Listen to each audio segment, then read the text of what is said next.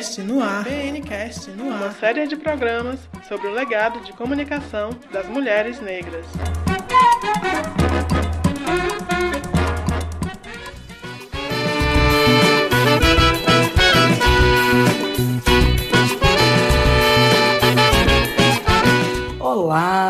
Gente querida do meu Brasil.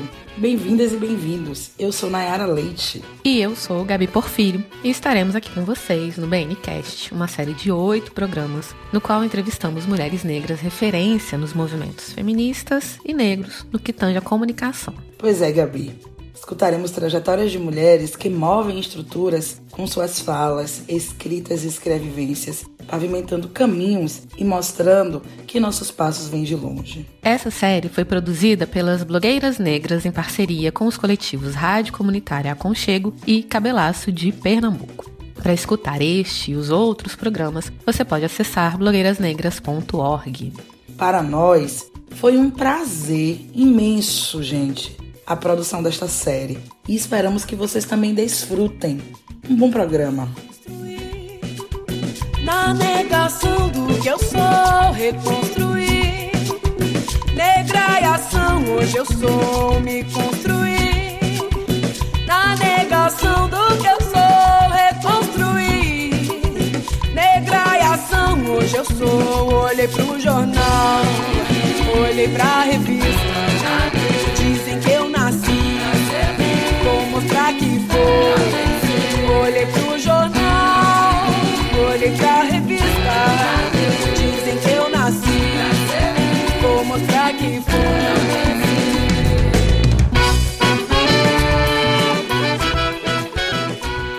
E eu cheguei no movimento negro com 19 anos, né? Meus irmãos me levaram para uma festa tradicional negra que era Noite do Cafuné. Essa Noite do Cafuné foi no Clube Atlântico, em Olinda, e eu fui com os meus dois irmãos mais velhos. E nessa festa eu fiquei muito encantada, porque era uma era um lugar que eu nunca tinha ido num lugar como aquele, né? Então, um monte de pessoas negras com roupas afro, né? As mulheres negras com os cabelos trançados, né, maquiadas, tanta gente tão linda. Essa é Mônica Oliveira, formada em comunicação, ativista do movimento de mulheres negras, coordenadora financeira da Rede de Mulheres Negras de Pernambuco, integrante da ANEP e uma mulher com uma longa trajetória de luta social. Que honra tê-la conosco. Agora, para além desse currículo, conta pra gente quem é Mônica Oliveira. Eu sou Mônica Oliveira, tenho 52 anos, nasci no Recife, moro em Recife, sou de uma família relativamente grande, eu sou uma filha única mulher com cinco irmãos homens, sou taurina, né? nasci em maio, sou taurina, tenho um filho chamado Damani, que tem 22 anos, é, eu nasci na Brasília Teimosa, que é um bairro que tem uma história de luta bem bonita aqui no Recife, mas aos seis anos eu me mudei para o Alto Santa Terezinha, que é um bairro aqui na Zona Norte. Eu ainda moro na Zona Norte, eu gosto muito de morar na Zona Norte do Recife, né? É, o Alto Santa Terezinha também é um bairro que tem uma tradição aí. E é isso. Minha infância e minha adolescência foi muito de uma menina comum, né? Muito estudiosa, sempre fui muito estudiosa, né? E que vivia muito o cotidiano dos meus irmãos, porque como nunca tive irmã, eu vivia muito o cotidiano dos meus irmãos. Mônica, e o que que te levou a trilhar o caminho da luta antirracista? Em que contexto começou a sua militância? Eu, eu não comecei militância pelo movimento negro, né? Eu comecei é, militância com 15 anos, no grupo de jovens da igreja do bairro onde eu morava, no Santa Terezinha. É, então, comecei no grupo de jovens e no conselho de moradores. Eu e meus dois irmãos mais velhos. Meus irmãos mais velhos me levaram para o grupo de jovens, né? E aí é, eu fiquei no grupo, fui coordenadora do grupo, participava do conselho e tal. Depois eu com 17 eu fui para a universidade, eu passei no vestibular, fui para para a Universidade Católica, que é como se fosse PUC, né, aqui no Recife. Fui estudar comunicação e aí a partir da Católica eu entrei num movimento de universitários cristãos, que era um racha da pastoral universitária, era um movimento de estudantes universitários cristãos, mas que era independente da igreja, né? Fui para o Partido dos Trabalhadores em torno dos 19 anos, por aí. Eu comecei a fazer militância no PT, no PT da Nona Zona aqui do Recife, e eu cheguei no movimento negro com 19 anos, né? Meus irmãos me levaram para uma festa tradicional negra, que era Noite do Cafuné. Essa Noite do Cafuné foi no Clube Atlântico, em Olinda, e eu fui com os meus dois irmãos mais velhos, e nessa festa eu fiquei muito encantada, porque era uma era um lugar que eu nunca tinha ido num lugar como aquele, né? Então, um monte de pessoas negras com roupas afro, né? As mulheres negras com os cabelos trançados, né? Maquiadas, tanta gente tão linda e uma música que me, me, me bateu muito forte, né? Como as festas que a gente costuma fazer, então tinha um maracatu, tinha um afoxé, tinha banda afro, né? Tinha é, uma pequena representação de escola de samba, e eu fiquei muito encantada com aquele universo, né? Um pouco assim, me sentindo em casa, é, esse é o meu lugar, finalmente me achei e tal. E a partir daí eu me aproximei do, do Afoxé Lafinhoió, que é uma afoxé de Olinda, e comecei a frequentar o Afoxé Lafinhoió, sempre grudada nesses meus dois irmãos, né? Eu sempre vivi muito a agenda deles. Mas eu comecei a frequentar o Afoxé Lafinhoió e aí fui convidada pela diretoria recém-eleita, que foi aquela diretoria em que a presidente era Marta Rosa Queiroz, eu fui convidada pela diretoria para fazer parte, para ser uma espécie de apoio da diretoria. E aí me chamaram para organizar a secretaria, organizar o cadastro de sócios. Como eu já vinha de uma militância em que eu tinha feito um grande aprendizado dessa coisa organizativa mesmo, né? E eu era uma pessoa que trabalhava, eu já tinha meu emprego, eu comecei a trabalhar com 17 anos, então eu já trabalhava, eu já sabia organizar, organizar arquivo e tal. E aí eu fiquei com essa tarefa organizativa, né? E foi nessa experiência que eu comecei um, um profundo aprendizado sobre racismo, sobre cultura negra, sobre relações raciais. Comecei um aprendizado sobre religião de matriz africana, porque a foché candomblé de rua, né? Todo afoxé que é afoxé de verdade tem um vínculo real, né, com candomblé, né? E aí foi um profundo aprendizado para mim, né? Então eu entrei no movimento negro por esse mundo da cultura. Depois eu fui para o MNU, tal, e participei de outras organizações que a gente pode conversar mais sobre elas, mas a minha chegada foi por esse caminho aí do Afoxela Finhoió.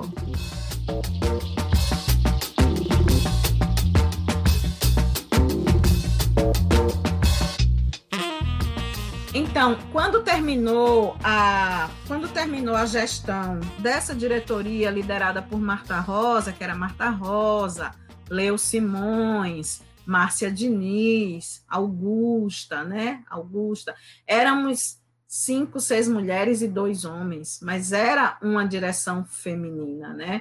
Os homens ocupavam um lugar de apoio tal e ocupavam tranquilamente esse lugar, reconheciam as mulheres como lideranças. Foi uma experiência muito importante, porque não havia diretorias nesse formato, né? Um formato coletivo e um formato liderado por mulheres. É, e foi um, um, processo de enfrentamento ao machismo é, bastante intenso, né? Mas de muito aprendizado. Quando eu saí do Afoxela Finhoió, eu fui para o Movimento Negro Unificado, MNU, né? Para a seção Pernambuco. Eu fiquei oito anos dentro do MNU. No Alafinhoió foi nessa direção foi em torno de três anos. No MNU fiquei oito anos, fui, fui da coordenação estadual do MNU, fui da coordenação nacional de comunicação, num período em que Jonatas Conceição da Bahia era o coordenador de comunicação, e eu fiquei num, num apoio para Jonatas, né, porque eu, eu era de comunicação no, no, na minha vida acadêmica, eu fiz relações públicas, depois fiz jornalismo tal, é, então, eu trabalhei na coordenação de comunicação do MNU, então eu era parte da coordenação nacional do MNU nesse período. Depois do MNU, eu fiz parte do Observatório Negro, né? É, eu fiquei em torno de dois anos com uma, uma, ação mais restrita de movimento, me recolhi um pouco quando meu filho nasceu. Meu filho nasceu em 98, então eu me recolhi um pouco. Foi nesse período que eu me afastei do MNU, né? O MNU sofreu um racha é, nacional, né? Que impactou também Pernambuco, e aí eu me afastei do MNU logo depois, porque não era mais o MNU que eu acreditava, né? Então não tinha sentido continuar. E aí, no início dos anos 2000, eu fiz parte do Observatório Negro, que é uma organização que não tem atuação hoje, mas que foi uma organização de grande referência no nível local e no nível nacional também. Né? Então, fui, par fui parte do Observatório Negro. E aí, depois, eu fiquei um tempo na cooperação internacional, então tive que me retirar do observatório, porque eu fui trabalhar na Oxfam Grã-Bretanha, não era permitido que, como o observatório era uma organização apoiada por Oxfam, eu não podia pertencer ao observatório e ser funcionária de Oxfam, era um conflito de interesses, então tive que me afastar da organização. E depois de Oxford, eu fui para o governo, fui para a gestão de Luísa Bairros, na CEPIR, de 2011 até iníciozinho de 2015. Então, eu me afastei do movimento, né, porque por uma questão de princípio político, se eu estava num cargo de confiança do governo, não poderia permanecer coordenando organização, organização negra, né, militando diretamente em organização negra. Né, então, eu me afastei, permaneci afastada do movimento e voltei a fazer militância diretamente em organização negra a partir de 2015, quando voltei para o Recife. Então, quando eu voltei para Recife, estava em processo a construção da Marcha Nacional de Mulheres Negras, que é um processo que eu comecei a apoiar, ainda estando dentro do governo, porque a ministra Luísa Barros, inclusive, me deu essa tarefa de ficar como uma pessoa de referência para o diálogo com as mulheres negras sobre apoio à marcha e tal, mas eu estava no lugar de governo ainda, né? Quando saí do governo, que é, mudou a ministra, né? Então mudou as equipes, eu saí do governo, voltei de Brasília para Recife e aí mergulhei no processo de construção da marcha de mulheres negras aqui em Pernambuco e na conexão com o processo nacional, né?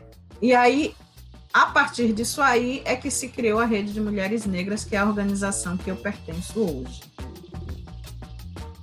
Já são muitos caminhos trilhados, né, Mônica? E sobre a questão do encontro com a cultura negra que você colocou como uma sensação de bem-estar, se referindo à noite do cafuné, essa sua fala reflete a importância da manutenção desses espaços para o fortalecimento das nossas identidades e, consequentemente, fortalecimento para a nossa luta antirracista. E dentro desses anos de dedicação e persistência na luta por um mundo melhor, você esteve presente nos anos 80 e 90 na construção de jornais e boletins informativos do movimento negro em Pernambuco.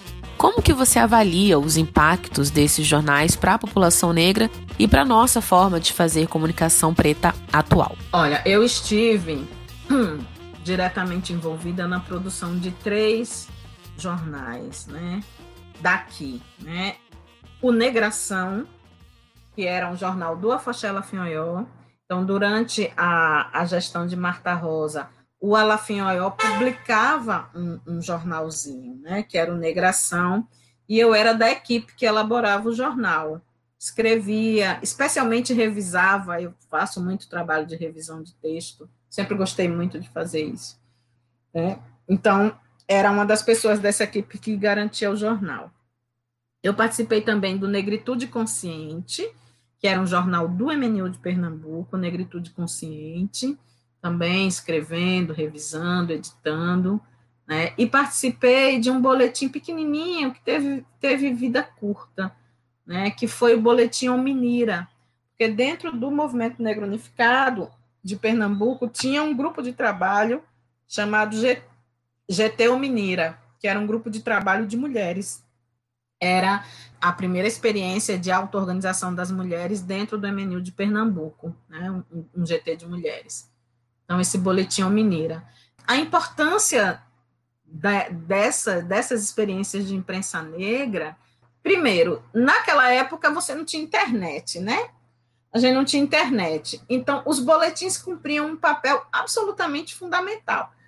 Esses, esses jornais tinham um papel de formação, né, porque eles traziam muitas informações, conhecimentos, né? Então eles tanto colaboravam para informação da militância negra e também de gente que não era militante, mas que frequentava o Afoxé, por exemplo, né? Não era militante de movimento, mas estava todo domingo lá no Afoxé. Então esses jornais levavam informação e eles levavam também formação, né? Eram jornais que tinham um, um formato que você sempre tinha uma coluna mais de análise, né? Algo da conjuntura que a gente considerasse de grande importância para a população negra, para a luta do movimento negro. Trazia sempre personagens históricos, trazia poesia, trazia música, trazia a agenda cultural da cidade de Olinda, da cidade de Recife, né? Agenda cultural negra para visibilizar, para divulgar as manifestações culturais negras, as coisas produzidas pessoas negras, por artistas negros, né? Sempre reflexões, né? Notícias sobre África, porque é essa dimensão, né, de que a luta do povo negro, a luta contra o racismo, ela é uma luta internacional e a gente precisa se manter conectados na diáspora, né? Então a gente sempre trazia notícias e análises sobre África, e nunca era só notícia, né? Sempre tinha a nossa análise a partir do lugar da militância negra. Então, para mim, esses jornais tinham grande importância. Eu, inclusive, sinto saudade. Primeiro que eu gosto do papel, né? Então, assim, tudo bem, a gente está na era da internet, das redes sociais, mas a coisa palpável do papel me faz falta, né? E também é, eu acho que é uma coisa geracional também, né? Eu estou nessa geração das cinquentonas já, e que vivia um período em que o papel era, era fundamental, era a nossa ferramenta, né? Mas acho que eles tiveram uma grande importância e acho que quando pergunta qual o impacto e tal, e, e linka com o hoje, a gente não teria imprensa negra hoje se a gente não tivesse tido esses jornais da imprensa negra antes, né? Desde os anos 20, anos 30, a existência de imprensa negra no Brasil é algo de fundamental importância, é algo estratégico, né? Porque o jornal ele é uma ferramenta de informação, de formação, de articulação, de mobilização e é também uma ferramenta de valorização da identidade negra, né? Valorização, porque escrever, poder divulgar o pensamento negro, poder divulgar a luta negra através de um jornal, né? Quando eu falo de valorização, é porque coloca a nossa luta num, num, num outro patamar, né? Então, eu acho que hoje a gente, os exemplos que a gente tem dos trabalhos de comunicação negros, agências de notícia negras, né, blogs negros, né, influencers, essas, essas, esses vários exemplos que a gente tem de comunicação digital hoje, eu acho que foram alimentados por essas experiências anteriores também. E acho que herdam também uma certa pegada de imprensa negra que a gente consegue identificar tanto nesses jornais impressos como na atuação dessas outras nessas outras redes.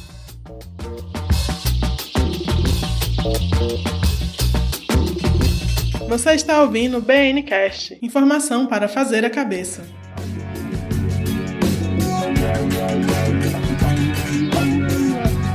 Estamos apresentando uma série de oito programas sobre o legado de comunicação das mulheres negras. Para ouvir os demais episódios, acesse blogueirasnegras.org. Continue ouvindo o BNcast.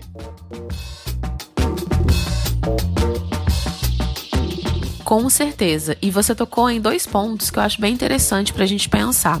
O primeiro sobre o legado da mídia negra, que elas, além de informativas, são formativas e uma ferramenta de articulação e de valorização da identidade negra.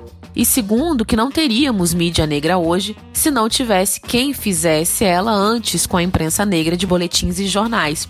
Isso é importante para a gente perceber que o nosso caminhar tem como princípio organizador a ancestralidade porque é exatamente a preservação da ancestralidade que garante a nossa continuidade enquanto povo. Exatamente, Gabi. É muito importante negritar isso. Agora, Mônica, falando do contexto atual, um dos grupos que você atua em Pernambuco é a Rede de Mulheres Negras e a ANEP, Articulação Negra de Pernambuco. Como você identifica a atuação das mulheres negras e a comunicação nesses espaços? Então, a comunicação continua sendo uma ferramenta de luta importante, né? Como eu disse antes. Eu sou uma pessoa de comunicação, mas eu coordeno finanças, né, na rede. Eu sou coordenadora de finanças da rede desde, desde que a rede foi criada. A rede também é muito jovem, a rede acabou de fazer quatro anos, né? Então, eu estou no segundo mandato de, de coordenadora de, de finanças, muito por conta da necessidade da, da organização e por conta da minha trajetória, porque eu trabalhei no mundo das ONGs minha vida quase toda e fui gestora de ONG, gestora de projetos e tal. Então, a necessidade maior da organização em relação a mim é nesse campo das finanças. Mas eu sou uma pessoa de comunicação, minha formação acadêmica é em comunicação, e eu sou uma pessoa que gosta de comunicação, então eu sempre me interesso por coisas da comunicação. A gente tem dentro da rede uma coordenação de comunicação e tem uma comissão de comunicação, porque no nosso formato organizativo, cada coordenação tem uma comissão que trabalha junto.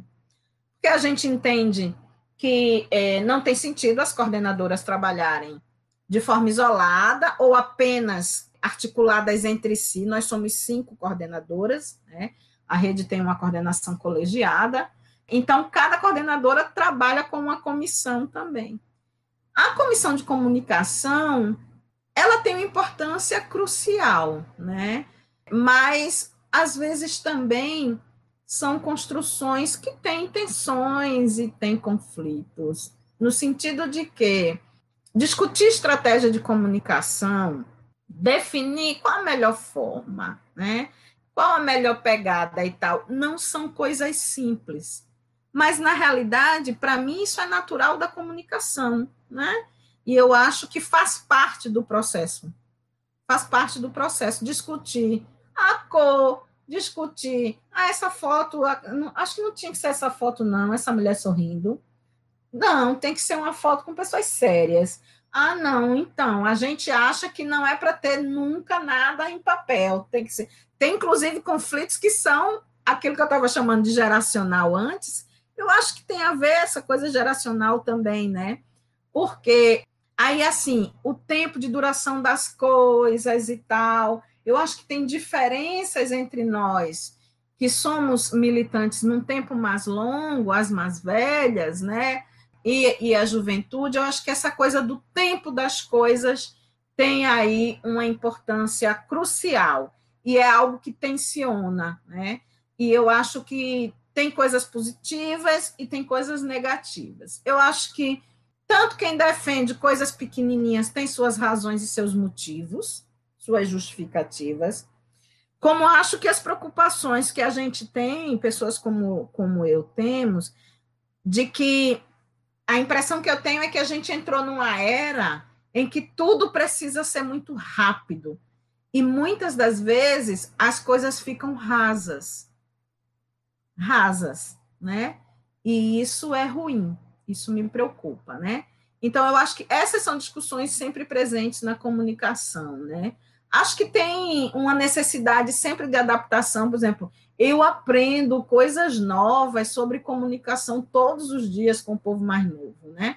Tenho paciência para umas coisas, não tenho para outras. Instagram, por exemplo, para mim é um desafio lidar com Instagram, porque eu acho um negócio muito assim, como é que eu diria? Fugaz. Esse negócio que dura, dura 24 horas. Aí um dia desse eu estava reclamando disso Aí o pessoal ao meu redor dizendo, Moniquinha, se você botar no feed de notícias, fica lá. Não dura só 24 horas. Então é isso. Como eu não, eu não tenho muita paciência para a ferramenta, eu não aprendo muito dela também, né? Eu sei de uma coisa, carimbo pelaquela coisa. Foi assim que ficou comigo o Instagram. E aí depois a galera me ensinando. Mas eu tenho os ouvidos muito abertos também para aprender e faço um esforço de aprender sempre, né? E ficam tudo tirando onda com a minha cara, que eu fico dizendo que gosto do Facebook, aí tá, fica horas lá no Facebook, né? Perdendo tempo. É, então, mas desculpe, eu estou aqui divagando. Mas é que é um pouco esse é o cotidiano em alguns momentos da discussão sobre comunicação. E o que eu estou querendo transmitir quando eu falo dessas bobaginhas é que a vivência da comunicação é também é, a, a discussão cotidiana sobre comunicação é também oportunidade de troca intergeracional, de troca de saberes, de troca de conhecimento, né? Há momentos, por exemplo, em que a exigência da gente de que, ó, vamos aprofundar a discussão sobre isso aqui antes de publicar alguma coisa, porque a experiência e a trajetória da gente diz que aquilo é um tema que não pode ser tratado de maneira rápida, que é preciso aprofundar antes de posicionar. Então, eu acho que tem uma troca aí muito rica, né? E que necessariamente tem suas complexidades, porque são a rede é, é uma organização que tem mulheres de 75 anos e tem mulher de 17. Então, entre 75 anos e 17, tem mulher de tudo quanto é idade, tem mulheres de diferentes classes sociais, tem mulheres acadêmicas tem mulheres semi-alfabetizadas, você tem mulheres negras de todos os perfis dentro da rede de mulheres negras, de várias profissões diferentes, né? Então, naturalmente, construir posicionamento dentro de uma organização tão, tão diversa, tão múltipla, construir posicionamento é algo que exige atenção, cuidado, respeito, né? Rigor no caráter participativo, rigor para que a construção seja coletiva realmente, e comunicação é posicionamento. Um card é um posicionamento. Portanto, se o card é em nome da organização, esse posicionamento precisa ser reconhecido por esse coletivo que compõe essa organização. Então, essas tensões que vêm no cotidiano da comunicação, eu considero elas naturais. E considero que elas nos fazem aprender também. E aí, tanto as mais velhas como as mais novas aprendem no processo, né? Todas nós temos a aprender sempre, né? Mas acho que, na minha opinião, a comunicação negra hoje é absolutamente fundamental, né? Acho que especialmente a, a juventude negra, jovens profissionais negros de comunicação, jornalistas, fotógrafos, o povo maker, né? O povo do audiovisual, essa galera tem aperfeiçoado cada vez mais suas técnicas de trabalho, né, tem, tem dado qualidade à atuação política, qualidade técnica, juntando com a qualidade da, da ação política, né? Porque eu sou uma das pessoas que defendo que a gente precisa dominar a técnica. Que assim, eu posso ser uma super articuladora, militante, ativista, não sei o quê, mas se eu não faço bem feito do ponto de vista técnico, para mim não vale, porque eu, eu venho de uma tradição de rigor na militância, né? Então, uma coisa que muito me orgulha é que existe aí um conjunto de uma, de uma galera jovem que faz com muita qualidade, né? E que dialoga com uma qualidade também de pessoas mais velhas que vêm aí nessa trajetória, né? Um Joelzito produzindo no cinema há tantos anos, né? outras pessoas que fazem discussão, Muniz Sodré, que discute comunicação, Rosane Borges, uma referência para nós, né? E eu acho que a gente, é, juntando né, essa coisa de quem já vem há mais tempo e dessa galera jovem que imprime sua marca e que faz coisas de grande qualidade técnica e qualidade política também, né? Eu acho que tem esse caráter na comunicação negra de maneira geral hoje, né? Dentro da ANEP, a gente também tem uma comissão de comunicação né, na Articulação Negra. A Articulação Negra é muito jovem, é mais jovem do que a rede, inclusive, né? A Articulação Negra acabou de fazer um ano. A Articulação Negra foi criada, foi retomada, porque a ANEP já existiu nos anos 2000, né? A ANEP existiu entre 2005 e 2010, por aí, 2009, por aí não, acho que foi 2010, entre 2005 e 2010, a NEP, a NEP foi criada em 2005 e ela teve uma atuação até mais ou menos 2010, né? E depois ela parou. Aí a gente recriou a NEP em 2019, em setembro de 2019. E é, é, recente. Então, em setembro agora, do ano passado, a NEP fez um ano de retomada, né? Então, é uma articulação jovem, é uma articulação que tem pouco mais de 20 coletivos, a maioria são pessoas jovens e coletivos jovens, né? E tem uma comissão também de comunicação, né? E eu acho que tem uma característica nessas nossas comissões de comunicação, que é uma característica do ativismo também, né?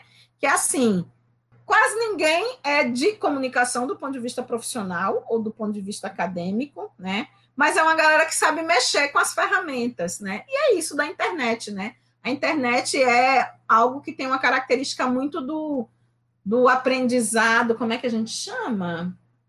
Ô, gente, tem um nomezinho quando você aprende sozinho? Autodidata, né? Tem um, um aprendizado que é você desbrava aí as ferramentas e aprende e começa a usar o aplicativo e vai aprendendo aos poucos e tal, mas que, que consegue fazer isso com qualidade, né? E eu acho que uma coisa em comum que nós temos é entender que comunicação é política, que comunicação é posicionamento. Isso que eu estava dizendo antes. Um card é um posicionamento.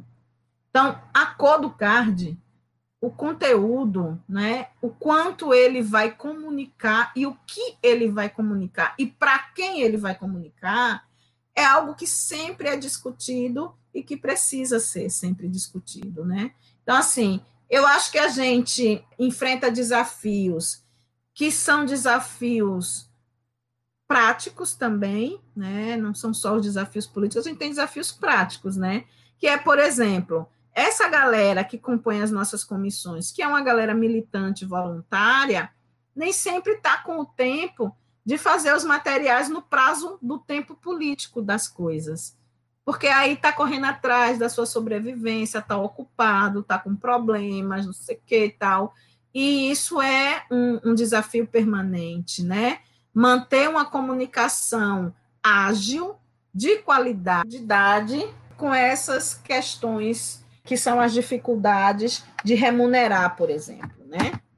De remunerar pessoas que possam assumir essas ações. Agora, por outro lado, eu acho que a gente não pode operar só com o trabalho remunerado. Eu acho que faz parte, sim, do ativismo esse trabalho voluntário com comunicação, né? Então, eu acho que é preciso é achar um equilíbrio aí, né?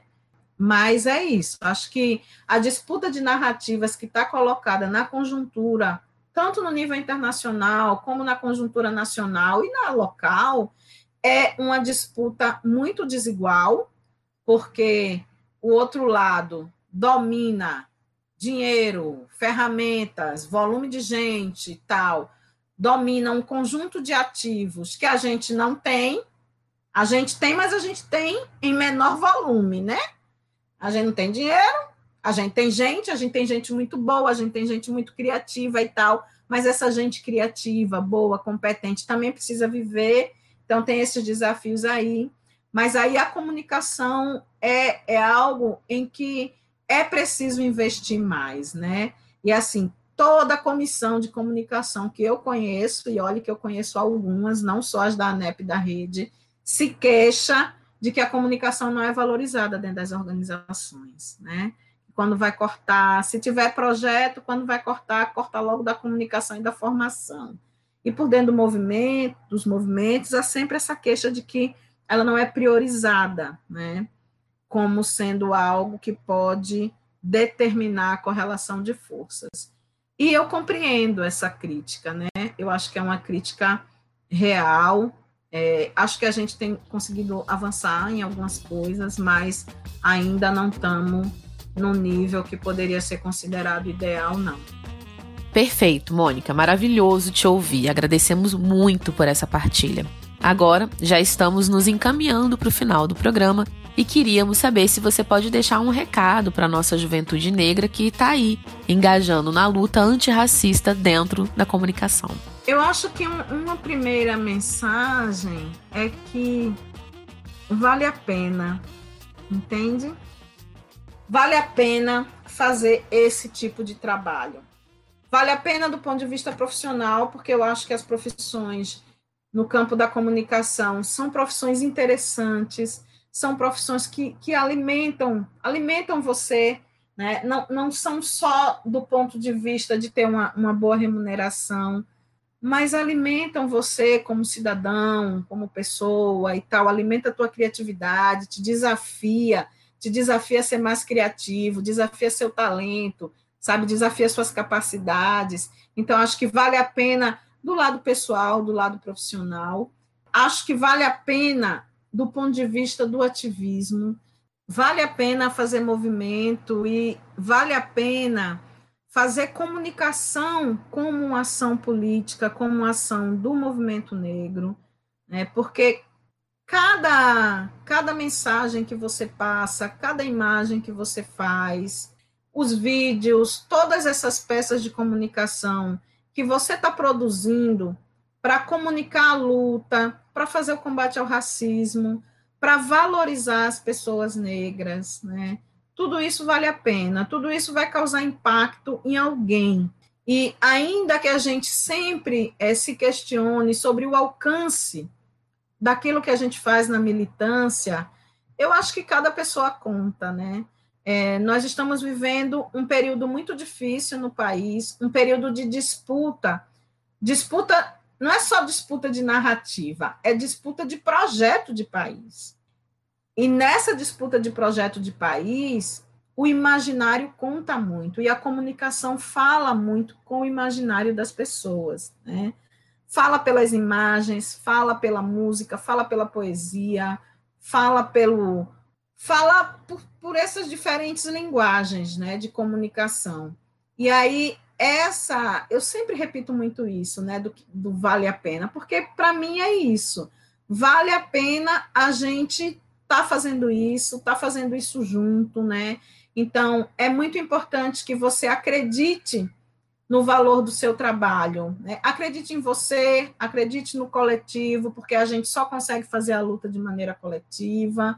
Né? Então, acredite no coletivo, acredite que isso que, que a gente está fazendo, né, essa sua colaboração, ela é importante, e especialmente para esse trabalho de valorização das pessoas negras, né? É, o racismo opera para que as pessoas negras se sintam menores, para que uma pessoa negra se sinta menor, se sinta que não é merecedora, sinta que não tem direitos, é, sinta que não pode, não pode fazer, não consegue. E um trabalho de comunicação que busca valorizar a identidade negra, que busca valorizar a contribuição das pessoas negras, todo tipo de contribuição para a história, para a ciência, para o desenvolvimento, né, para a defesa dos direitos humanos, para a alegria, para a arte, toda contribuição, né? Eu acho que o trabalho de comunicação ele tem um papel importantíssimo nessa, nesse processo de valorização, né? Então, acredite, acredite em você, acredite no seu coletivo, na ação coletiva, e acredite que aquilo que a gente está fazendo importa. A gente está colaborando para que para que essa luta avance. Né? Nem sempre a gente tem certeza que está avançando, né? e a gente está numa conjuntura que especialmente joga muito a gente para baixo, né? mas continuar acreditando que vale a pena é também o que pode é, fazer a gente não desistir. Então, quando a gente cansa, a gente aprende a descansar e não a desistir. É isso, gente. Cuida da, da espiritualidade, acredita na ancestralidade, É importante que seu corpo esteja bem, sua mente esteja bem, para que você possa fazer fazer essa atuação da melhor forma possível. E sigamos juntos. Vamos juntos. Seguimos juntas. Essa foi Mônica Oliveira. Que potência! Queremos expressar aqui todo o nosso respeito por sua caminhada. O BNCast é um programa que fala o legado do movimento das mulheres negras na comunicação. E no episódio de hoje, passeamos pelas escrevivências de Mônica Oliveira, uma mulher negra que há mais de 30 anos tem movido estruturas da sociedade com uma comunicação preta e uma vida dedicada na luta antirracista. Nosso muito obrigada a Mônica Oliveira e queremos agradecer também a você que está nos ouvindo e acompanhando essa história.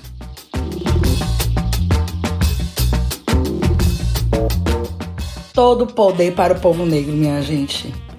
E seguimos ouvindo quem veio antes, quem construiu e continua construindo o legado de comunicação das mulheres negras. É isso aí, Nayara. Como diz Audre Lorde, o silêncio nunca nos protegeu. Resistiremos e continuaremos a ser pretas que comunicam.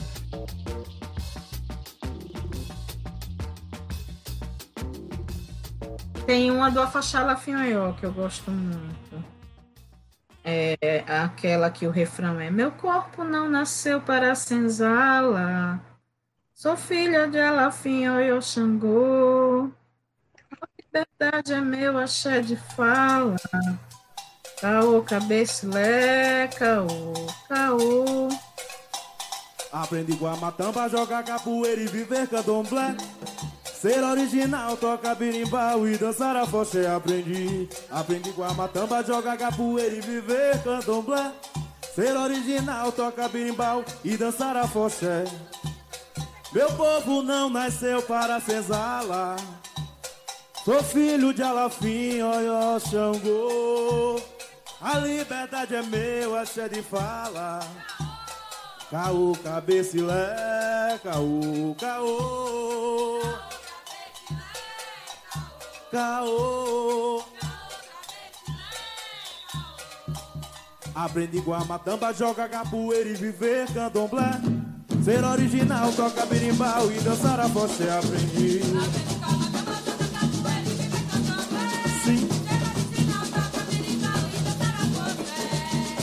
Meu povo não nasceu para senzala. Sou filho de Alafim, Oió, Xangô. A liberdade é meu, a sério fala. Caô, cabecilé, caô, caô. Caô. Eu aprendi com a matamba, joga capoeira e viver candomblé. Ver original, toca minimal e dançar a você aprendi.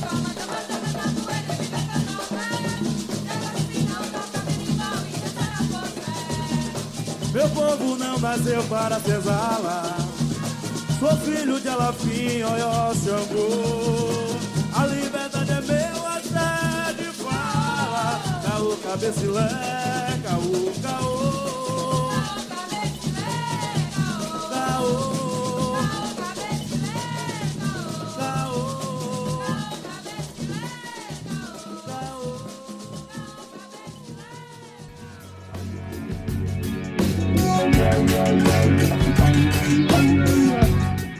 BNcast é uma série das blogueiras negras produzida em conjunto com os coletivos Cabelaço de Pernambuco e Rádio Comunitária Aconchego. Coordenação: Charô Nunes, Larissa Santiago e Viviane Gomes. Produção executiva: Pesquisa e roteiro: Adriana Mendes e Jaqueline Martins. Edição e identidade sonora: Gus Cabreira e Priscila Oliveira. Captação e suporte técnico: Saci Pererê. Locução: Gabi Porfírio e Nayara Leite. Esta série contou com o apoio da Fundação Heinrich Ball. Este programa utilizou as músicas Dora, de Austin Coans, Negração, de Fumilayo Afrobeat Orquestra, São Paulo No Shaking, de Metá Metá, Nebulosa, da Nação Zumbi